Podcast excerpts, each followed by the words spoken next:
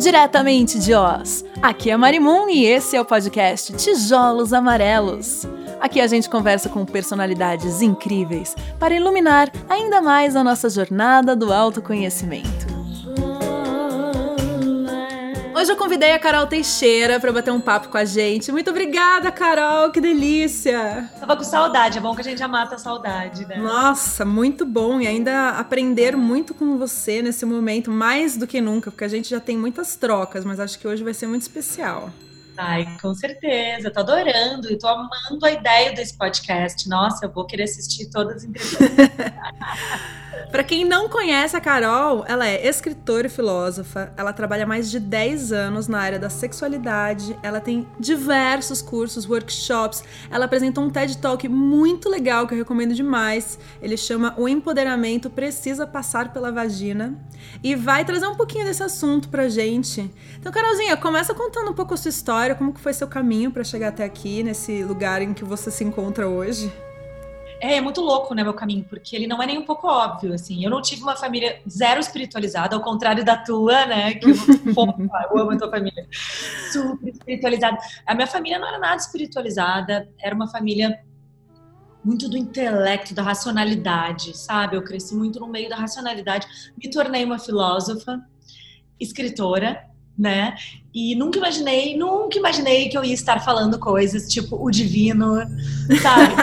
Não, o divino. Hoje em dia eu me vejo, eu falo, gente, se o meu eu de 10 anos atrás, tipo, eu no Baixo Augusta, São Paulo, né? Rock, cena do rock, lembra? Né? Que eu, inclusive, estava presente. No qual a Mara estava presente. E, e eu, quando que eu ia imaginar que eu ia me tornar essa pessoa que conduz pessoas ao encontro do divino, gente, através do Tantra, entendeu? Então, é muito louco se eu olho em retrospecto. Mas, simultaneamente, né, com ter esse caminho que foi muito da razão, daí eu tive esse turning point que foi o Tantra na minha vida, eu fui criada numa família muito matriarcal, liderada pela minha mãe, que foi a mulher mais incrível que eu conheci. E o meu pai tinha morrido quando eu era pequena. Então ela criou eu e três irmãs adolescentes sozinha. Mas eu falo isso assim com um sorriso, porque hum, foi, foi, foi como tinha que ser, a vida é como tem que ser. E isso foi muito forte para mim, porque ela era uma mulher que ela, sabe aquela mulher que ela não precisa nem falar para impor o seu poder, não, ela não impunha seu poder de um jeito patriarcal. Ela costumava ter aquele poder de, de uma forma matriarcal. Ela era uma mulher muito potente, de uma forma matriarcal, de uma forma não impositiva. E ela sendo exemplo para mim, eu cresci achando que eu podia tudo, sabe? Eu como mulher eu podia tudo, tanto que eu sempre fiz coisas polêmicas, né? Escrevi, escrevia sobre sexo, escrevi durante oito anos na revista VIP, uma revista masculina na qual eu escrevia falando o lado da mulher, porém de forma bem explícita, né? E assim, falar de sexo agora, mais normal, há 10 anos não era tanto, há 12 anos, né? Não mesmo. Abertamente. Mudou uhum. muito. Uhum. Então, enfim, então eu sempre achei que eu podia um, ultrapassar limites. Eu sou uma mulher que sempre achou que podia ultrapassar limites. E isso eu devo à criação que eu tive da minha mãe. Que delícia. Mas você era ateia? Não sei se eu chego a isso, mas como diz, é, é uma frase que tem do, se eu não me engano, é do Newton, né? Quando perguntavam ah. sobre, sobre Deus, você acredita em Deus? Ele dizia, eu não preciso dessa hipótese. Então Nossa. eu era pessoa, caralho, né? eu era pessoa que arrogantemente, filósofa, eu dizia, não preciso dessa hipótese. Então, assim, não sei se eu não acreditava, né? Até que a minha vida me levou a eu sair desse lugar da filosofia, esse lugar da razão, eu achava que podia explicar o mundo com palavras e foi um grande turning point. Primeiro, yoga foi muito muito forte para eu sentir o poder do meu corpo, sentir que a minha respiração mudava o meu estado de espírito, né? Que uma determinada postura, ela me me um asana, ela me fazia ser mais perseverante numa dificuldade que eu teria na minha vida, né? Eu, eu, eu, eu me senti evoluindo o yoga, então foi, foi muito forte para mim. Logo depois veio o Tantra, que eu descobri o Tantra, um dia que eu tava, enfim, eu tava, ia escrever para a revista VIP, na minha coluna, sobre o, sobre Tantra. Eu tive uma experiência muito linda, muito maravilhosa com Tantra, muito divina, muito transcendente, e que ali eu percebi o quanto eu não estava percebendo o poder do meu corpo como instrumento para transcendência. Porque eu fui, fui para uma transcendência tão absurda ali que eu percebi, gente, tá tudo errado. Esquece o que você sabe sobre sexualidade, começa de novo. Esquece o que você sabe sobre conexão com, com, o divino infinito, começa de novo. Você não sabe nada. Então ali foi um exercício primeiro de humildade nesse jogo corpo espírito, que na verdade é tudo junto, mas a gente aprende que é separado. Então a gente precisa primeiro entender uma coisa, outra para depois entender que é tudo junto. E daí eu tive essa experiência tântrica, foi muito forte. E depois eu tive a grande experiência da minha vida, que eu considero a grande iniciação da minha vida, que foi a morte da minha mãe. E então essa figura, né, que era tudo para mim, minha melhor amiga, a mulher que eu mais admirava. O médico chegou e disse assim: ela tem seis meses de vida. E quando disse isso, meu mundo caiu. E eu vivi a morte dela durante dois meses, que foi o tempo que ela né, se manteve viva ainda. E eu vivi a morte dia após dia, a, a, a consciência da finitude, dia após dia. Daí eu lembro de uma coisa que o Carlos Castanheda fala no livro aquele Erva do Diabo, que é muito fantástico. Ele conta que o xamã que iniciou ele, ele contou que a iniciação dos xamãs do México, ela se dá a primeira coisa é você entender que você é um ser que está caminhando para a morte, você é um ser finito. Então, olhar para a morte é uma grande iniciação. E eu vou te dizer que eu tive essa iniciação, porque assim, ó, eu convivi durante esses dois meses com a minha mãe, e câncer é uma coisa que a gente vê a pessoa definhando, é muito é triste. É triste, é quando triste. ela morreu, é muito, e quando ela morreu, eu me lembro que foi um, foi um grande despertar, eu olhar o corpo dela morto e eu ver, assim, que hum, nada que eu tinha lido até então, nada que eu tinha aprendido até então, nenhuma teoriazinha minha que eu achava que explicava alguma coisa. Nenhum grande filósofo. Né? Eu falava, cadê vocês agora? Gente, não, não, Eu me rendi diante dessa magnitude que é que a gente vê na morte, mas a gente vê em várias coisas. E eu, eu entrei numa relação de reverência. A partir dali, minha vida mudou. Quem me conhece antes depois sabe como eu me tornei uma pessoa muito melhor e mais empática, mais generosa, mais conectada, mais devota a esse grande mistério que a gente não tem controle, que a gente não explica, mas que a gente sente.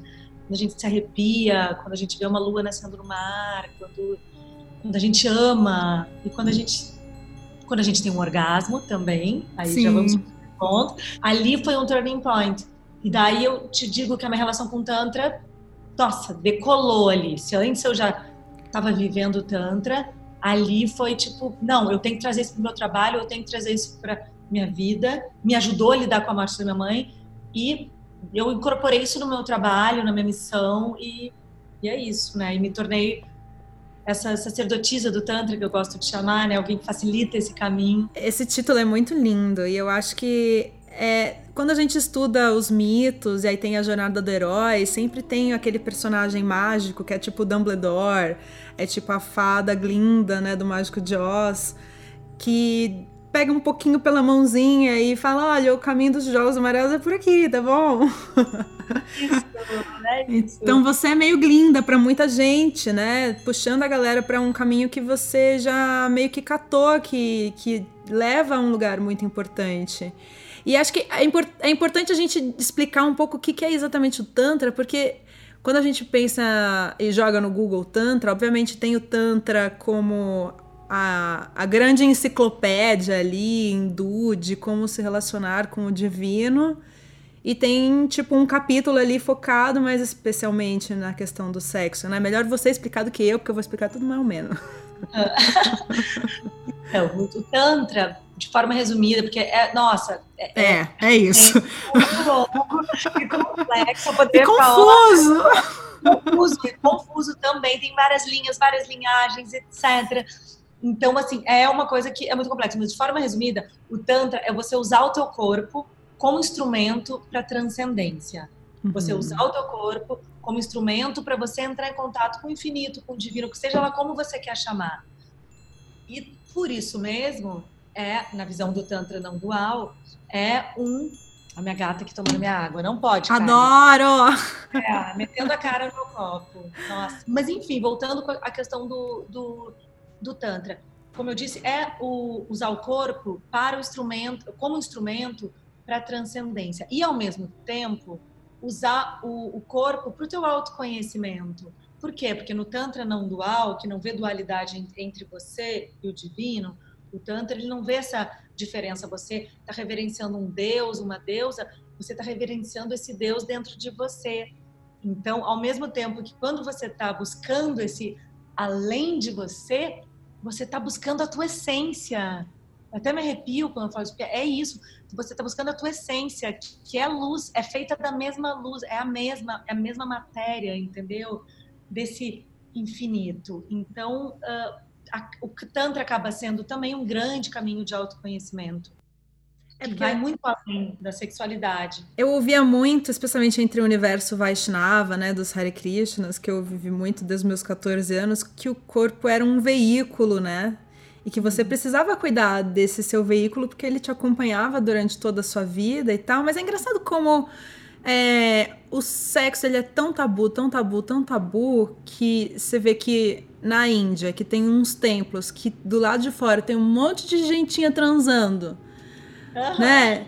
É um negócio nesse grau, assim. Não era tabu, saca? Não era nem um pouco tabu. Tinha um templo inteiro que tinha um monte de gente transandinho ali, enfeitando o negócio. É raro, em raro, né? Que tem esse templo que é todo mundo transando e várias pessoas, né? Não é assim, um, outro, todos os tipos de sexo representados num templo. E é a galera que lançou o Kama Sutra, saca? Que é super revolucionário há sei lá quantos mil anos atrás. Mas ao mesmo tempo, eu tendo essa, esse universo Vaishnava ao meu redor, ninguém nunca falava de sexo ou de sexualidade, era super tabu. E às vezes eu até perguntei. Mas, gente, o negócio do Tantra aí, é, sempre era meio abafado, assim, não, não, não, isso aí. Não, não, não, não, não. não.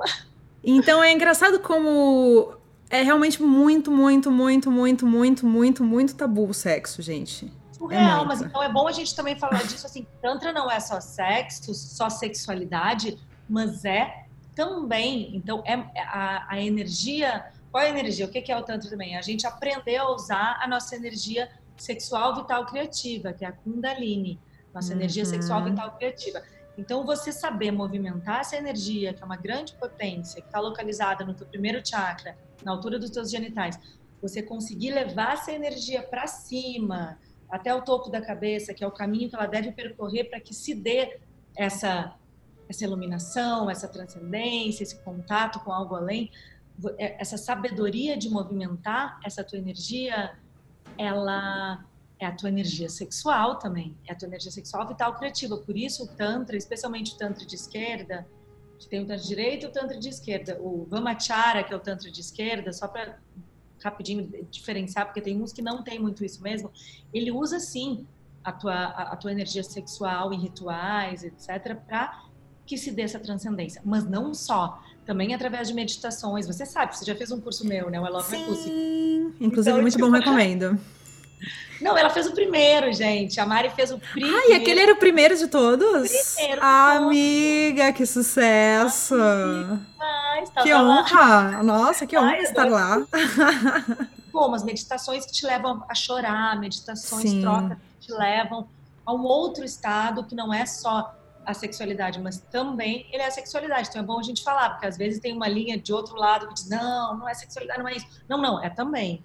É. Né? Então, é muito louco esse negócio de esquerda e direita, porque eu fui pesquisar esse assunto e aí eu descobri que do lado esquerdo é a galera que às vezes vai mais para a experiência sexual, que vai mais para ganja, por exemplo, e aí é, o lado da direita seria mais a galera mais da, da vida mais disciplinada, com, né, é, se abstendo de certos prazeres. Tem até. Eu lembro muito de ouvir sobre os yogis que punham, tipo, terra na comida porque não queria sentir o gosto para não ter os prazeres dos sabores da vida. Tem, e tem muitos. É importante entender que, como é um negócio também tão antigo, que foi escrito, acho que nos, né, nos Vedas, né, provavelmente, de 4 mil é, anos atrás. Tem milhares de né, tem, e aquela coisa, né? Tem gente que diz, ah, 5 mil anos, tem gente que diz, ah, 1.500 anos. Essas coisas a gente nunca sabe é. precisamente. A gente né? fala escrituras muito antigas da é. Índia. e que é óbvio que de lá para cá acabaram tendo grupos que acabaram escolhendo caminhos muito diferentes, né? E você tem o seu tipo de tantra, porque além do que, ainda tem a questão de que o tantra ele veio de uma cultura hindu e a gente é uma galera do Brasil, né? Como que você conseguiu fazer essa adaptação e desenvolver o seu método tântrico? Sim. É, eu tenho um método, mas para eu falar dele, eu vou falar rapidamente desses de três linhagens, três linhas de tantra, que é bom a gente entender porque eu pego um pouco de cada uma. O né, de, de linhagens. Então, tem duas que são super de linhagem, que é o que? A Vamachara, que é o Tantra de esquerda, que usa a energia sexual, usa o corpo mesmo para rituais, uh, que não nega os prazeres, não nega os instintos, uh, a sombra, não nega a sombra. Tem várias meditações que vão te levar para a tua sombra, que você vai olhar para a sombra. Então, o, o Tantra de esquerda, ele considera o ser humano muito no seu aspecto, assim, integral, sabe? Tipo, sim, tem a violência, tem a sombra, tem isso, a raiva, vamos lidar com ela e vamos transcender. Eu gosto muito disso. E tem a energia sexual também, tem rituais. O, o Dakshina Chara, que é o caminho da direita, Tantra, ele é um pouco mais com meditações, com símbolos, por exemplo, a meditação, enfim, não, é, não usa tanto o corpo? Uhum. né? Usa mais visualizações, mantras, né? Lida com a deusa na forma de um mantra. Então é um pouco mais para dentro, né? Não é tão externo, objetos externos. E tem o Neo Tantra, que foi algo que surgiu, e daí todo mundo vai saber agora quando eu Osho, sabe, essa turma toda. O que, que eles faziam? Eles usavam essa coisa de usar o corpo como instrumento para transcendência e agregaram algumas técnicas da época terapêuticas, entendeu? Tipo, por exemplo, as meditações ativas do Osho, o que, que são? Bebem muito da bioenergética, entendeu? Uhum. Tem muito de raiz, enfim, tem, tem coisas assim que. Então, tudo isso para dizer que o quê? No meu método Heart Chakra Tantra, que eu chamo de Heart Chakra Tantra, e eu pego muito do Tantra de esquerda, algumas coisas do Tantra de direita e algumas meditações do Neo Tantra. Por quê? Porque eu vi que essa mistura ela resulta em algo muito potente. E claro que eu trago coisas da minha trajetória como alguém que sempre desafiou o patriarcado, sabe? Eu sempre questionei o patriarcado, eu sempre tentei levar as mulheres para um lugar de mais liberdade, de várias formas, né? Sim. E, então, o, o o Heart Chakra Tantra, ele tem também essa luta de, de, de libertar, de, de facilitar essa, esse desate de amarras dos homens e das mulheres do patriarcado. Os homens também estão. Os homens também estão enredados nesse sistema que é cruel com todo mundo. Então, eu trago isso, que é uma coisa extremamente milenar, né? Pra, eu, eu adapto isso para esse momento antes de eu fazer a pessoa entrar em contato com uma força maior, antes disso eu tenho que lidar com um corpo que tem traumas, que tem couraças, uma mulher que ouviu a vida inteira fecha as pernas, menina, tira a mão daí. Como é que eu vou sair dizendo, ah, se, partindo do princípio de que a energia dela está muito, tá muito pronta? Não, eu tenho que primeiro tirar essas couraças. Então eu faço isso com meditações catárticas, eu tenho meu método para soltar aquele corpo. Quando eu solto, eu consigo reprogramar usando o Tantra. E funciona, porque eu fiz. Eu posso atestar aqui para vocês que funciona. E, e eu acho que você também escolheu o Heart, né? Porque tem uma questão também das ligações dos chakras que são mais conectados. Porque não é só o. Supostamente seria o segundo chakra, que é o sexual, é isso? É, o segundo, segundo é o sexual, o Swadhisthana. Mas no final das contas, o coração tá muito ligado, né? Com a energia sexual, não é? Nossa, e pra mulher. Mágoas, é, tristezas também, os medos. Aí o medo também tá mais ligado com o primeiro chakra. Então, na verdade, tá tudo meio ligado, né? Tá tudo meio ligado, mas o coração é algo que a gente observa na nossa trajetória, assim, né? A gente pegou toda essa fase do feminismo crescente e tal tiveram momentos nessa nossa trajetória, como feministas que somos, etc., e as mulheres conectadas né, com toda essa luta, de várias formas, cada uma do seu jeito, uh, tiveram momentos que a gente meio que, que eu brinco, que é a jaula da mulher uh, contemporânea, né? Que a gente é uma jaula da liberdade, sabe aquela coisa que a gente chegou a negar o coração? Não, uhum. eu faço sexo casual e gosto. Não, não quero me envolver, não ligo no dia seguinte, sabe essa uhum. coisa? Então eu sinto que muitas mulheres nesse trajeto, elas se desconectaram um pouco do, do, do coração, do, do chakra do coração sabe, Sim. nesse processo que algumas de nós passaram, algumas passaram, né? E eu passei na minha vida. Eu, tinha um momento que eu falava, não, isso, eu sou assim, sou livre. Até que de repente eu falei, não, calma, o que, que eu quero? Cadê o meu chakra do coração? Eu tava ignorado, tá? Não, é resolvida 100%, ninguém tá, né? Tá todo mundo aí numa jornada, tá todo mundo caminhando. Algumas todo pessoas podem estar um pouco mais à frente, outras mais atrás, mas tá todo mundo caminhando. Inclusive tem uma galera que eu tenho certeza que deve estar tá falando, mas o que, que é chakra? Que eu nem isso sei. A gente precisa é. dar um pouco esse, essa definição. Você consegue explicar provavelmente muito melhor do que eu. então, chakras são centros energéticos. Essa é uma forma muito fácil assim de falar. Centros energéticos e cada um é ligado com uma área da vida. Então, digamos, tem o primeiro chakra que está na altura dos genitais, né? Ele é ligado com, com a tua sobrevivência, a tua, enfim, sim, quando tem medos você contrai, né? É, o famoso, né? Uhum. Nossa, famoso, que medo que eu fiquei. Ai, meu Deus. Todo mundo sabe o que é isso. Todo mundo que já passou um aperto sabe muito bem o que estão falando. Total, pandemia, ó. A pandemia, o que que fez? Deixou é, todo mundo É, assim. verdade. A pandemia, a quarentena, etc. Afeta a tua, o teu senso de sobrevivência, uhum. exatamente a tua relação com o material, o medo de escassez tudo isso afeta o primeiro chakra. E, pô, se afetou o primeiro chakra, vamos como fazer subir essa energia? Nossa, aí é um grande desastre, porque a energia, parece que, pelo que eu entendi, a energia vem pelo primeiro e sai também pelo primeiro, mas ela também entra e sai pelo sétimo, né? São, são tipo as, mais as portinhas, né? As portinhas maiores, digamos assim seria tipo uma das principais. Então imagina que você já, já estragou o acesso e já desarmonizou, desarranjou todo o primeiro, já amiga, já tá tudo errado. amiga, estamos deprê em casa na quarentena, né? Meu Deus. Ai, mas é tipo isso, chakra básico, gente. Afetou o chakra básico do, de todo mundo. Daí, segundo, três dedos abaixo do umbigo, distância, conectado com a tua sexualidade, a tua autoestima. Então, também muito afetado pelo patriarcado, né, nas mulheres, tal. Todas nós temos muitas questões e é muito difícil de, se livrar totalmente dessas questões, né? Várias vezes eu, pô, eu ensino isso, tal, eu volto e me vejo às vezes com as pessoas e falo, caralho, ainda tô, sabe? Assim, às vezes uhum. a gente uhum. resvala numa coisa, então é um caminho eterno. Uh, depois tem o, o, terceiro chakra que fica no plexo solar, que é o Manipura, aquele chakra do faço, posso, aconteço, né? O poder pessoal o quarto chakra, que é o, o, o Anahata Chakra, o Chakra, que é o chakra hum. do coração. Depois tem o Vishuddha na garganta, da comunicação, da expressão da tua essência, de você sentir que merece, né? Ter a sua essência colocada para fora. Depois Agnya Chakra no centro, entre as sobrancelhas. E temos o Sahasrara Chakra, que é como se fosse uma portinha de conexão com todo o resto, com o Uno. E então, através de tudo isso flui a tal da energia vital, que seria o prana, que você também fala ah, bastante sobre ele.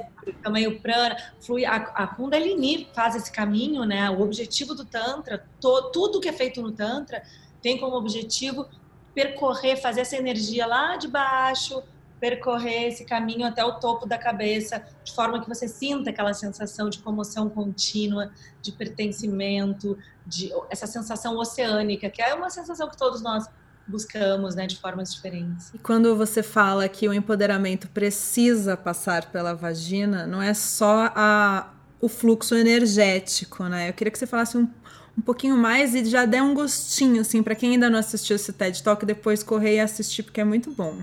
Ai, vou falar um pouquinho. Então, o, isso é muito. É, na verdade, eu falei, empoderamento precisa passar pela vagina, mas isso vale para todo mundo, né? O empoderamento que eu quis dizer, eu falei na minha situação, porque no TED eu conto a minha vida, né? Eu conto a minha história até chegar aqui. Mas eu quis dizer que o empoderamento ele precisa passar pelo corpo.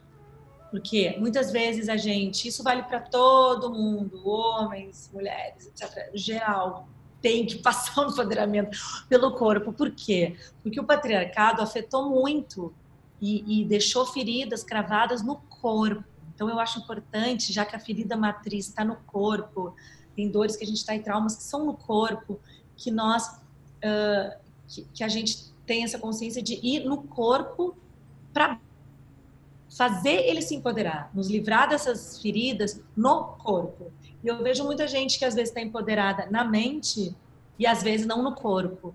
Né? Muita gente que de repente está com um discurso super feminista, etc. Não, mas ela finge orgasmo entre quatro paredes, às vezes.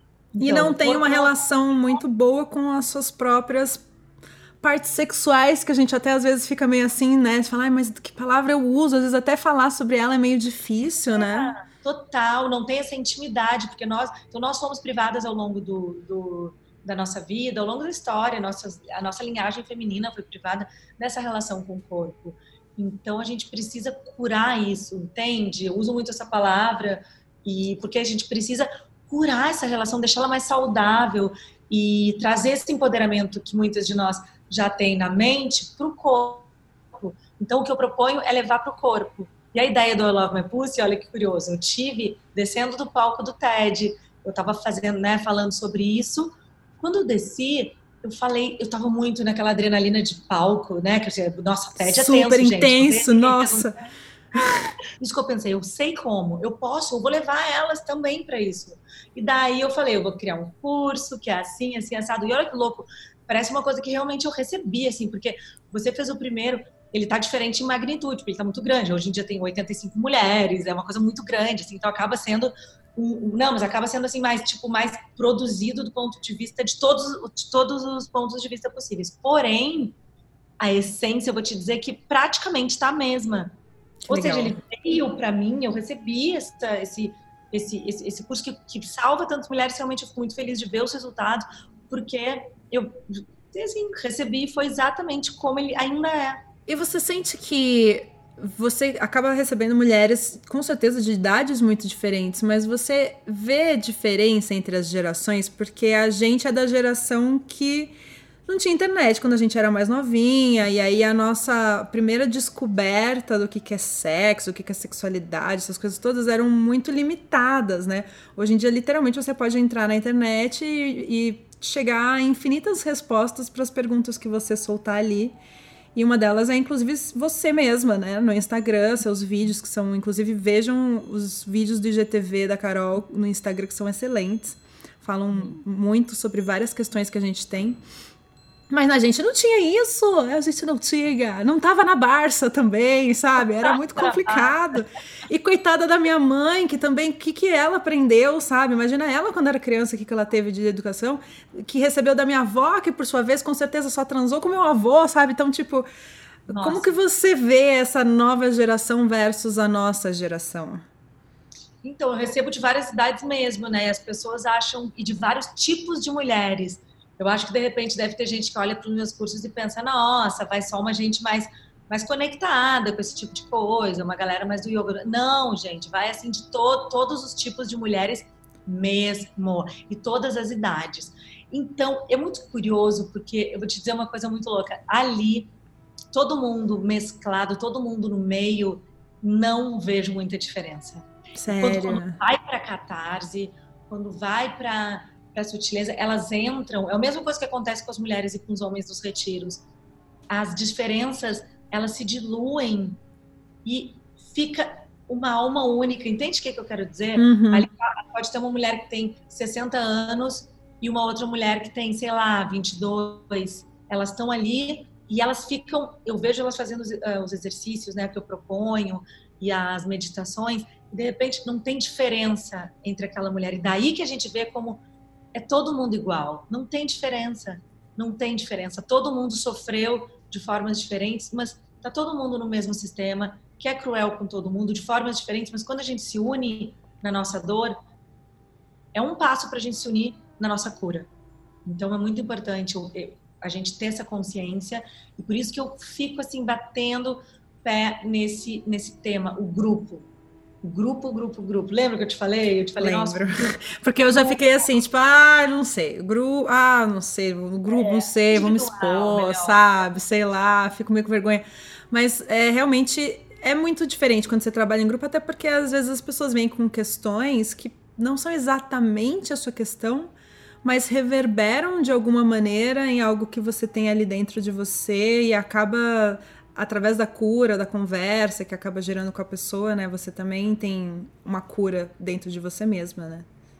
Total. Não, e às vezes assim, por exemplo, tem um alguma meditação que seja muito catártica, tá uma ali fechada, não querendo abrir seu coração, de repente ela ouve uma que grita, que solta um grito ou que começa a ter um ataque de choro. imediatamente aquela que estava fechada, ela se sente autorizada, ela fala, ela se sente incentivada. Agora eu vou gritar, então. Agora gritar, sabe assim? É verdade. Ai, grita, entendeu? Foi muito bonito, assim, porque, gente, uma mulher se libertou, libertou alguma dor ali. Liberou alguma dor ali. Então, ela, ela possibilitou, mal sabe aquela mulher que com aquele grito e aquele choro dela, ela possibilitou a cura da outra que estava precisando soltar uma dor também. E é, um, e é um trabalho em cadeia, assim, não vai uma atrás da outra, sabe? E quando vê, a gente está nessa união maravilhosa, nessa egrégora forte e vulnerável, né? Porque vulnerabilidade é força. A gente tem que entender isso. E acaba gerando uma comunidade. Você tem uma comunidade de Shaktis, né? Conta Eu um tenho. pouquinho sobre ela. Eu tenho. É, na verdade foi um projeto assim de um ano. Não sei se eu vou manter depois ou abrir novas turmas. Eu, eu fiz com um projeto assim com a ideia de fazer durante um ano uh, esse grupo de mulheres convivendo, mulheres trocando. Então é uma comunidade online que funciona como um curso online, né? Sobre um aspecto que é eu dou aulas semanais. Uma vez por semana eu dou uma aula super elaborada, diferente dos, dos meus vídeos do do Instagram, do YouTube, que eu já tento passar bastante coisa, mas nas aulas eu me aprofundo mais. Então, dou uma aula por semana durante um ano, né? A ideia é que elas fiquem tendo essas aulas comigo durante um ano. Já tem duas turmas, né? Que são as duas turmas desse ano. E tá muito lindo, porque elas estão. Elas interagem também num grupo fechado do Facebook, no qual elas conversam sobre as meditações, do qual elas conversam sobre. Uh, tudo sobre questões, várias questões, né? Colocam suas dores, seus prazeres, suas ideias, tem uma troca maravilhosa. E tá sendo lindo, porque eu tô muito junto com elas, né? Toda semana eu tô dando aula, tô sempre respondendo as coisas no grupo, então eu tô. A gente dá essa sensação de egrégora que eu via nos cursos presenciais. E agora, quando chegou no online, eu falei, gente, como fazer, né? Manter essa coisa de egrégora, e tá sendo possível manter.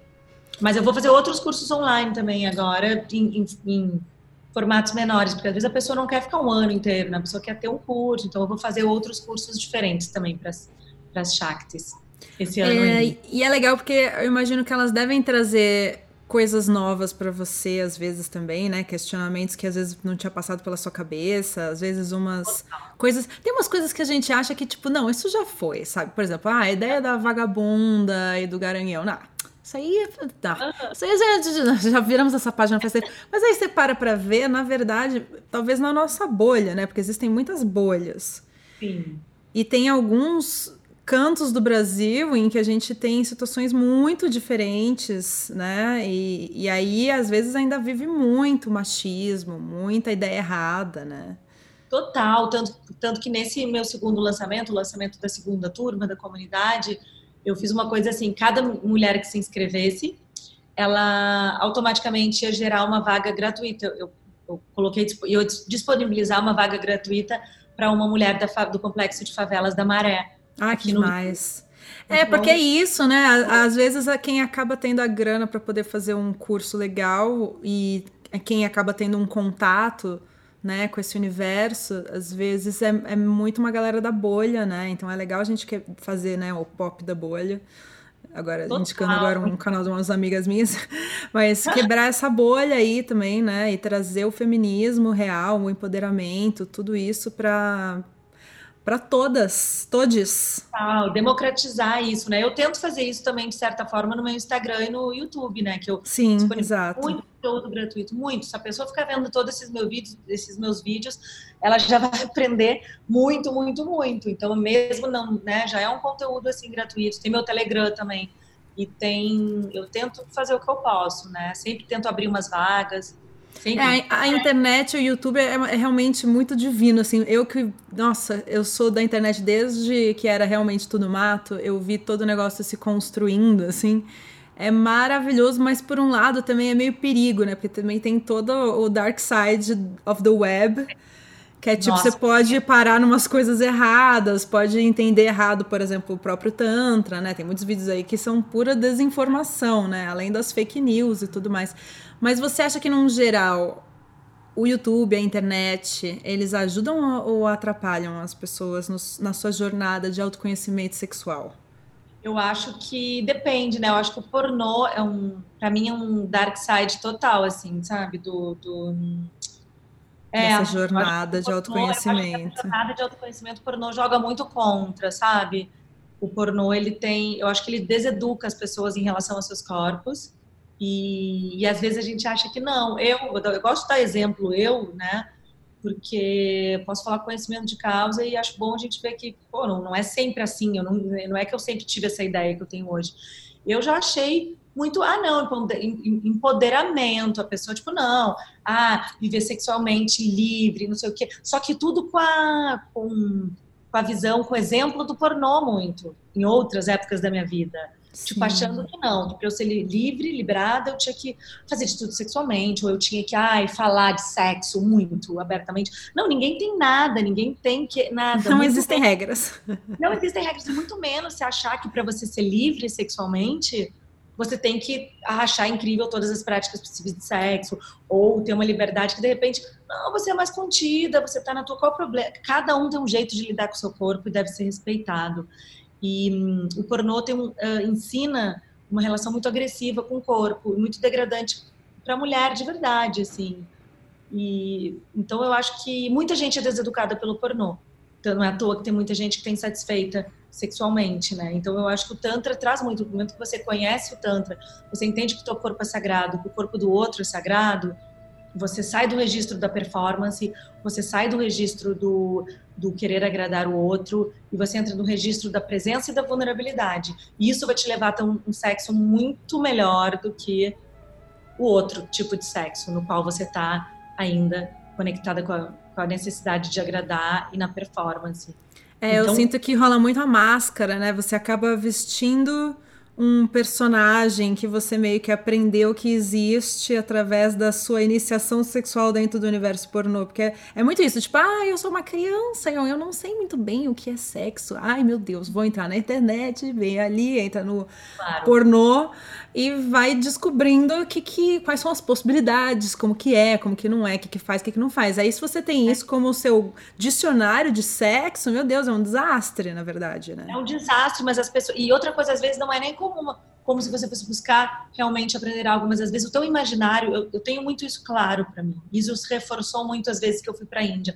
Hum. O, o imaginário, a gente, tem que, a gente tem que fazer uma curadoria do nosso imaginário, com mais cuidado pensa que assim, das pessoas que você segue no Instagram, do, do, do, que você procura na internet, do que você vê na internet. Pensa assim, uma pessoa que cada vez que vai se masturbar assiste pornô, se masturba o quê? Todo dia sim, dia não, digamos, ela assiste pornô, olha a quantidade de um, referências. De referência tóxica é. que ela é. tá colocando no dia a dia dela. Pensa em um ano, quantas vezes ela trouxe essa referência. Esse imaginário está pairando no imaginário dela, está ali dentro dela isso.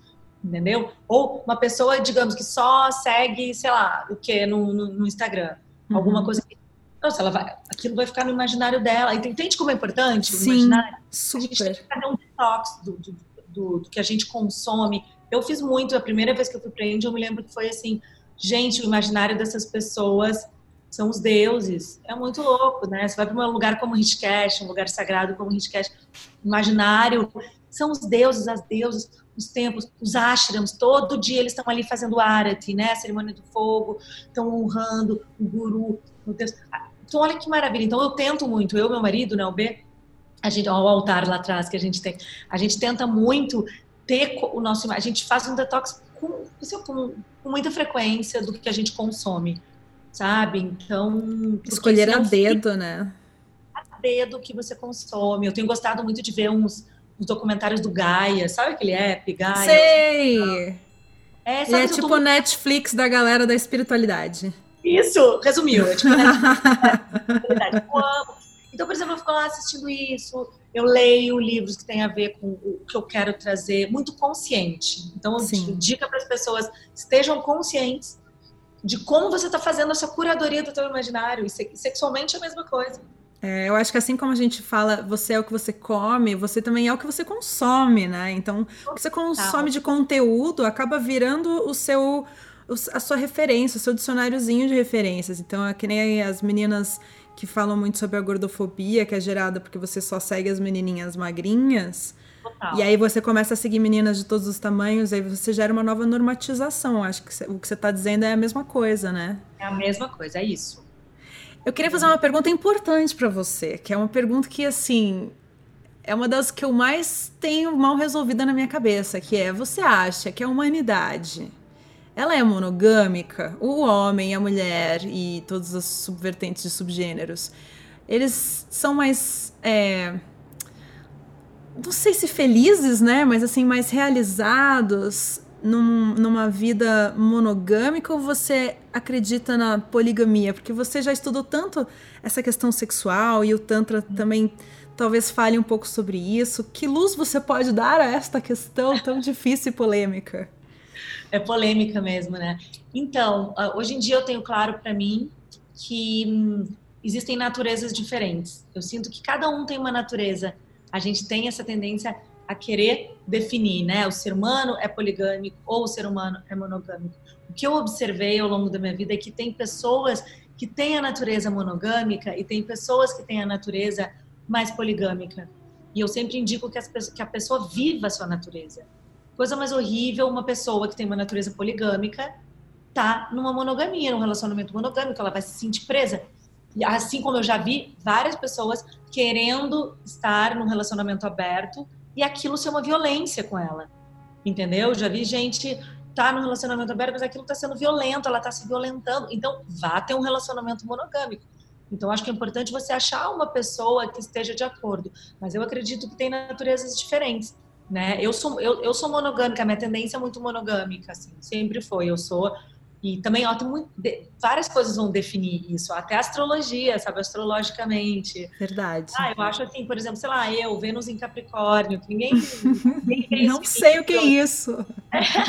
Entendeu? Eu vejo que é o quê? Tipo, pô, eu, né, é, é, é pra mim é, é, total monogamia. Eu gosto de uma certa estrutura no meu relacionamento, né? Eu gosto de estar, assim, se eu tô, no, se eu tô num relacionamento, claro que eu também fui solteira na minha vida e tudo certo, e não, não, não tem a ver com solteirice ou estar casada, não.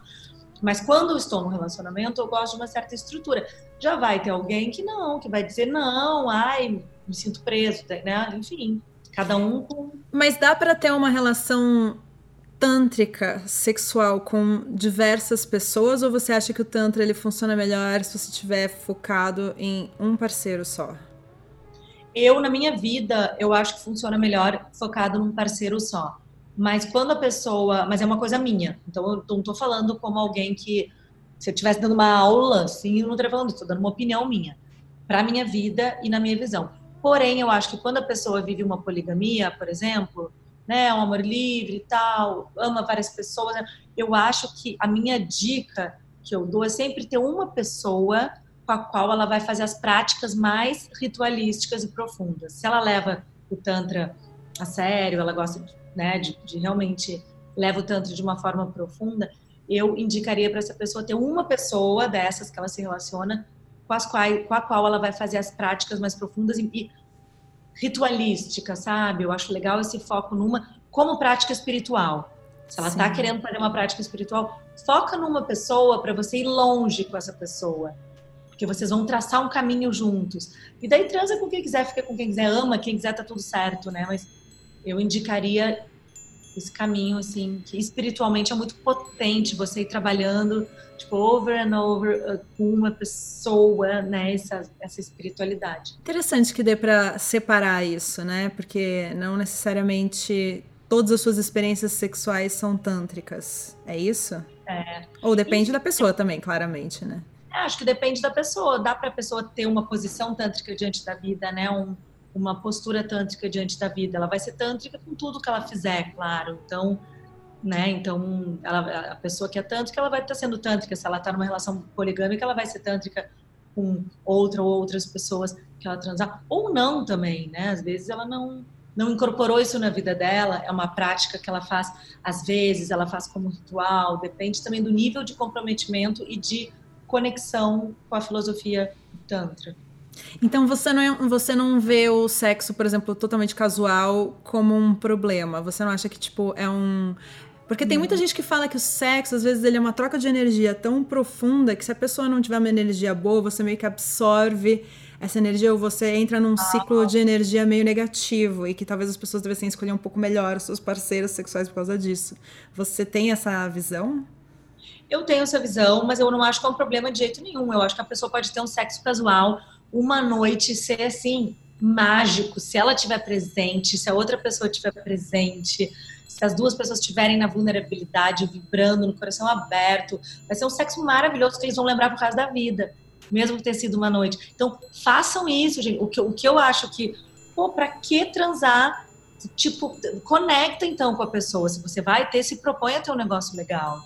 Né? O que eu acho que é um pouco desperdício de energia, mas claro, cada um faz o que quiser, né? Mas agora, tantricamente, visão tântrica, o que seria um desperdício de energia, é você transar só nessa energia chakra básico e não é um desperdício, né, de energia, é uma dissipação de energia. Agora faça ser especial esse sexo casual, né? Na visão tântrica, óbvio, mas assim, uh, eu acho sim que sim, isso é fato. A gente fica com a energia muito, fica muito com a energia de quem a gente transa. Então, eu acho, uma, ó, a curadoria de novo aí. Uma é, curadoria. Faça uma boa curadoria dos seus parceiros. Você é o que você come também. você come também. É isso. Curadoria de parceiros. Você. Eu queria que você falasse um pouco mais também sobre o processo que você tem de cura com as pessoas que participam do workshop, porque eu, é, é importante a gente lembrar que várias pessoas têm traumas sexuais que viveram, várias pessoas têm uma crise, talvez com algum fetiche mal resolvido que veio de algum trauma também. É, várias pessoas têm dificuldade em ter orgasmo, e tudo isso pode ser resolvido através desse processo terapêutico que você se propõe a fazer com a galera, uhum. né? Totalmente, né? O Tantra pode ser usado muito para cura, porque no momento que você desperta essa energia de várias formas, através de meditações, né? Que meditações, de, da automassagem que eu ensino, né? Eu ensino a automassagem tântrica também para as chakras. Então, através de várias coisas, e homens também podem, enfim. O Tantra pode ser usado para cura de traumas. No momento que você desperta essa energia, essa energia é tão potente que ela vai desfazer couraças que você tem, ela vai fazer você botar para fora gritos que estão presos há anos, talvez a tua vida toda, vão botar para fora choros que estão presos há tanto tempo. Um, é possível que te coloque em contato com um trauma que você não queria ver, mas você entra em contato porque essa energia ela vem avassaladora. Então o tantra desperta uma energia que ela cura no momento em que ela vai sendo despertada e que ela vai sendo utilizada, porque quando ela sobe, você, ela passa por todos os chakras que são conectados, como a gente já falou, com todas as áreas uhum. da vida. Então, tem uma, por exemplo, uma pessoa com uma questão de poder pessoal, sabe? Manipura, terceiro chakra. Ela não consegue se impor, ela não consegue falar. Pô, às vezes isso vem de um trauma uh, ao longo da vida, que ela foi humilhada algumas vezes, ela não foi encorajada a, a, a expor suas ideias, ela teve relacionamentos abusivos, no qual ela não era encorajada a expressar sua essência, enfim, uma série de motivos. E ela é aquela pessoa que não consegue ter. No momento que a gente desperta essa energia, seja como for, ela é muito possível que essa energia chegando aqui, ela vai provocar um choro que faça ela soltar algo desse trauma, faça ela olhar para esse trauma, faça ela rever. Então tem grandes revelações que acontecem em todos os meus cursos e que tanto no Love My quanto nos individuais e ou nos retiros que, que hum, grandes curas, grandes curas assim, de emocionar todo mundo ao redor eu choro, todo mundo chora. Tem momentos que eu podia escrever um livro sobre isso. Nossa, é muita coisa. Em breve, com certeza, você vai escrever. Em breve, E é louco como a gente falando de traumas e tal, é, me veio também a questão dos fetiches, assim, que até joguei ali no meio no, na lista de questões, mas é, o fetiche é uma coisa também que, nossa, como tem tabu no fetiche, né? Porque, primeiro que tem fetiches que são mais de boa e tem uns que são muito cabeludos, né? Muito cavernosos. E a pessoa mesmo às vezes não gosta de aceitar, tenta enfiar embaixo do tapete e aí o negócio vai virando um monstro. Você, você já viu pessoas resolvendo questões de fetiche durante os seus cursos e workshops? Traz um pouco dessa visão, porque fetiche é um assunto cavernoso mesmo. Né? Eu acho que o que acontece naturalmente quando você começa a adentrar esse mundo do Tantra, você começa a se sutilizar. Então, e, e outra coisa, puxa, o, o, a, tua sexualidade, né, quando o teu sexo, ele se torna mais sensorial. Você começa, assim, naturalmente, a ficar mais sensorial e menos mental. Fetiche vem de onde? Da mente, uhum. né? Vem de fantasia, vem de uma elaboração mental. No momento que você enfraquece o papel da mente na tua sexualidade e você entrega poder para o corpo, naturalmente a tua sexualidade vai mudando. Não que eu ache errado a pessoa ter fantasias, tá? Por exemplo, assim, eu acho que muita, uma coisa que muita gente passa, né, quando tá nesse processo é, tá, e agora eu não posso ter fantasia no sexo, eu tô errada, eu tenho que só sentir. Não, tipo, eu mesma super trago às vezes, sabe, no sexo, eu e o B, a gente super, a gente vai para muitas áreas, assim, da, da sexo, é muito mais complexo do que, né, ah, não, agora é tantra, então não, é só é um sexo santo, é uma sexualidade sagrada. Eu acho que o Tantra está muito mais na, na, maneira como você, na presença, na vulnerabilidade, na entrega que você tem para o momento. E, claro, você saber tocar a pessoa de forma que você potencializa essa energia, né? Que é uma coisa que eu ensino muito, você tocar o teu parceiro, tua parceira de forma que potencialize. Mas o que eu quero dizer é que eu não demonizo a, a energia, um, olha, energias, uh, fetiches, fantasias. Acho que tudo é, é, é, energia que você pode canalizar de um jeito ou de outro, mas te garanto que com o Tantra a pessoa vai precisar menos disso. Que doido, ela vai, né? Ela vai, vai cada vez mais para a sensorialidade. É, vai quebrando vários estigmas que a gente acabou desenvolvendo, né? É, é uma coisa também que se fala menos, porque se a gente fala, nós mulheres falamos muito sobre todos os assuntos, a gente tá Desculpa, garotos, mas a gente está muito mais avançada nos debates aqui internos desta jornada, porque eu vejo mesmo pela Fazenda, lá na Fazenda a gente recebe vários retiros e a porcentagem de homens é ínfima. Então, muito mais as mulheres nesse debate do que os garotos, infelizmente. Então, garotos corram atrás. Mas existem grandes obstáculos também para os meninos nesse universo patriarcal. Às vezes eles acham que, tipo, ah, os problemas do patriarcado são só só estão atrapalhando as mulheres, mas não, tem muitas questões de patriarcado que acabam travando os meninos também. A gente podia falar rapidamente um pouco sobre isso. Total, sim. Uh, eu acho que a gente tem que entender que os homens a gente tem que também uh, eu, eu, gosto de incluir eles, digamos assim, totalmente, né? Nos retiros, meus retiros tem sempre homens. E como eu te disse, chega uma hora ali que a gente nem vê a diferença entre homem e mulher, hum, entendeu? Quando vai todo seres. mundo quando todo mundo vai para a dor, a gente não vê, não, nem tem mais, é homem, é mulher, é um ser humano que está ali de coração aberto, que nem você. E você olha para aquela pessoa e você conecta e fala: a gente está junto nessa, todo mundo é o patriarcado foi cruel com todos nós. Então, da mesma forma que, uh, eu, que eu sinto, né, uh, o patriarcado nos castrou no contato com o corpo, né, castrou mulheres com, nessa relação com o corpo, nós somos muito afetadas por não termos essa relação com o nosso corpo, isso afetou absurdamente. Para os homens, eles não tiveram contato com as emoções como nós tivemos, com a fala, com a expressão das emoções. Pede para um homem falar sobre emoções, vai ver como, como é mais difícil do que a mulher falar sobre emoções. Até eu vejo nos retiros quando eles vão falar, até a linearidade da fala é mais confuso, sabe? Eles falando sobre, emo sobre emoções, porque eles não treinaram isso ao longo da vida. Ninguém, todo mundo diz, seja homem, não chora, né? Então eu acho que a gente é um momento de grande união, homens e mulheres. A gente, tipo, estamos junto nisso. Eu falo para as minhas chactas, né, que fazem meus cursos, tipo, ela fala, ai, meu marido estava implicando com isso, com aquilo. Eu falei, claro, ele tem outra vivência, explica generosamente para ele.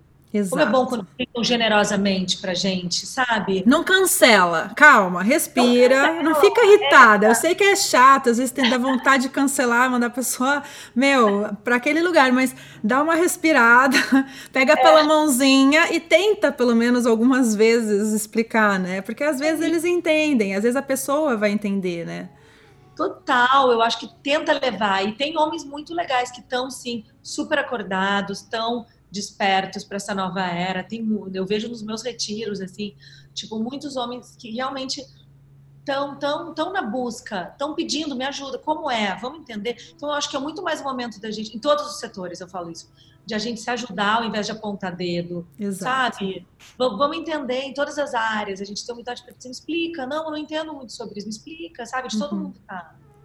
Essa é a nova era, né? Não é tipo ficar apontando o dedo. Então, eu, eu trago muito essa união do feminino, do masculino, essa compreensão mais holística e acredito totalmente num, numa, numa harmonização que se dá nesse lugar de vulnerabilidade e beleza que é o Tantra. Eu vejo isso acontecer. Tá além do discurso, não precisa nem falar, mas acontece. É, porque a gente fala ninguém solta a mão de ninguém e não pode ser só discursinho, porque para você apontar é. o dedo para alguém, você tem que soltar a mão. Então é não é, é para soltar a mão, não solta a mão. Arrasou, é isso, Mari, é isso. Nossa, eu sou muito a favor de não sou uma pessoa que aponta dedo. Eu acho que a gente tem que estar na generosidade com o outro. Exato, eu tô tentando cada vez mais ser uma pessoa que não julga e está disposta a compreender como uma boa libriana, né, entender todos os lados, aceitar e tentar encontrar um caminho, né, para que todos consigam chegar juntos num lugar mais iluminado, né? Estamos aqui meio que para isso. Inclusive esse podcast tem meio que esse objetivo. Ah, e no meu podcast eu sempre peço para as pessoas indicarem livros, porque eu acho que a gente precisa ler mais e sempre tem livros super interessantes que as pessoas podem indicar. Eu não te dei essa pergunta prévia, mas acho que você já deve ter na ponta da língua algumas coisas para indicar, além de, além de seus mesmos, inclusive, se você quiser indicar. Vou indicar, vou indicar um livro sobre Tantra que eu gosto muito, que se chama Tantra, o culto da feminilidade. Ele é Legal. muito lindo, é de um autor chamado André Van Elizabeth. Ele é maravilhoso. É um livro que, que é muito legal para quem, ai, quero entender mais sobre o Tantra. Ele explica de um jeito muito claro, muito poético, muito bonito né? E interessante para todas as chakras lerem, os homens também. Incrível.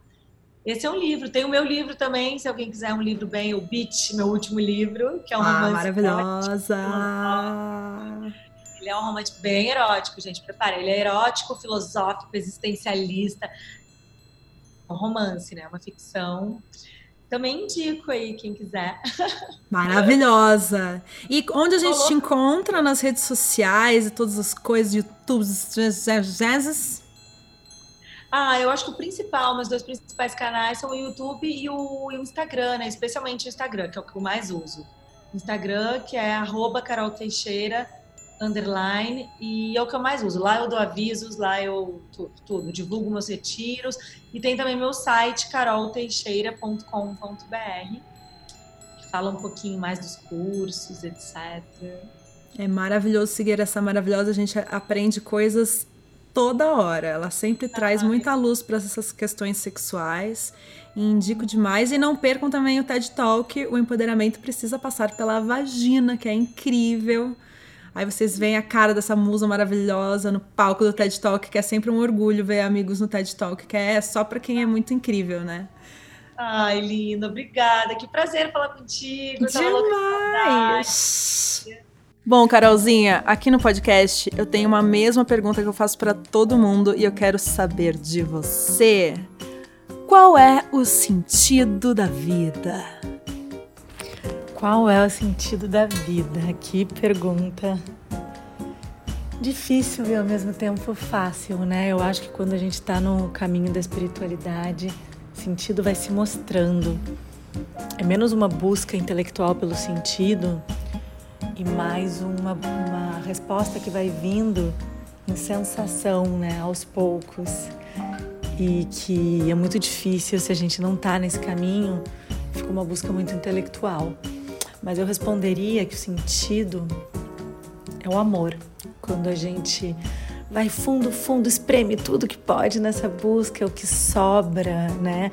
E o que brilha é o amor, o sentido mais amplo da palavra. Tem até um poema muito bonito, eu tenho um trecho dele tatuado, um poema de um poeta muito antigo, Namdev. E ele fala ao longo do poema, ele fala: "Ah, eu já já estudei os Vedas, né? já estudei as seis filosofias, eu já senti o que é estar imerso no divino. Já ele começa a dizer toda a trajetória dele, eu já fiz isso, eu já fiz aquilo. E depois ele diz assim, uh, but I have transcended all this, né? Eu transcendi tudo isso. e descobri que o segredo é o amor divino, né? O segredo é o amor. Eu acho tão bonito, eu tenho tatuado isso. Então eu te digo que o segredo é o amor, o que sobra depois de todas as buscas, né? O final dessas buscas é você sentir que você é amor, né? E como diz o meu guru na Índia, o amor é a mesma coisa que poder, poder é a mesma coisa que divino, divino, ou Deus, ou qualquer outra coisa, qualquer outro nome que você queira dar para tudo isso que você não consegue colocar em palavras, mas você sente. Eu sei que você sente, né? É, você pode chamar de qualquer outro nome, mas ele diz que isso é a mesma coisa que amor. E é a mesma coisa que poder, poder, amor, Deus, Deus, amor, poder. Então, no fim das contas, é isso, essa força que está fora da gente, essa força que está dentro da gente. Eu acho que essa vida terrena é um grande aprendizado sobre como amar. Como amar sem limites, como ser amado, né? Como ser amor. Eu acho então que o sentido é nos tornarmos amor. Foi maravilhoso, um beijo gigante. Espero ah, que a gente possa se abraçar em breve. Não, com certeza, com certeza. Vai ser na segunda lila, já avisa todo mundo. É, provavelmente será. Um beijo gigante, até mais. Beijo, tchau, tchau, linda. E na próxima terça-feira, Eduardo Schenberg fala sobre o caminho da terapia psicodélica. Uma das premissas da terapia psicodélica atual é que não cabe aos terapeutas direcionar e dizer, não, hoje você tem que ter uma regressão, hoje você tem que falar do seu trauma de infância. Não, a gente precisa chegar no trauma de infância porque o trauma de infância é o seu problema. Não, não é, não é assim que acontece. O que acontece? A substância é administrada e cria-se um ambiente de apoio ao paciente e deixar surgir dele, da, da mente, da alma, do espírito, de deixar surgir desta pessoa o que quer que seja que tenha que surgir. Se você curtiu esse papo, compartilhe com os amigos. Muito obrigada por ouvir. Espero que essa conversa te ajude na sua jornada. Eu vou adorar ouvir vocês lá no meu Instagram, Marimun, então espero vocês lá. Até mais!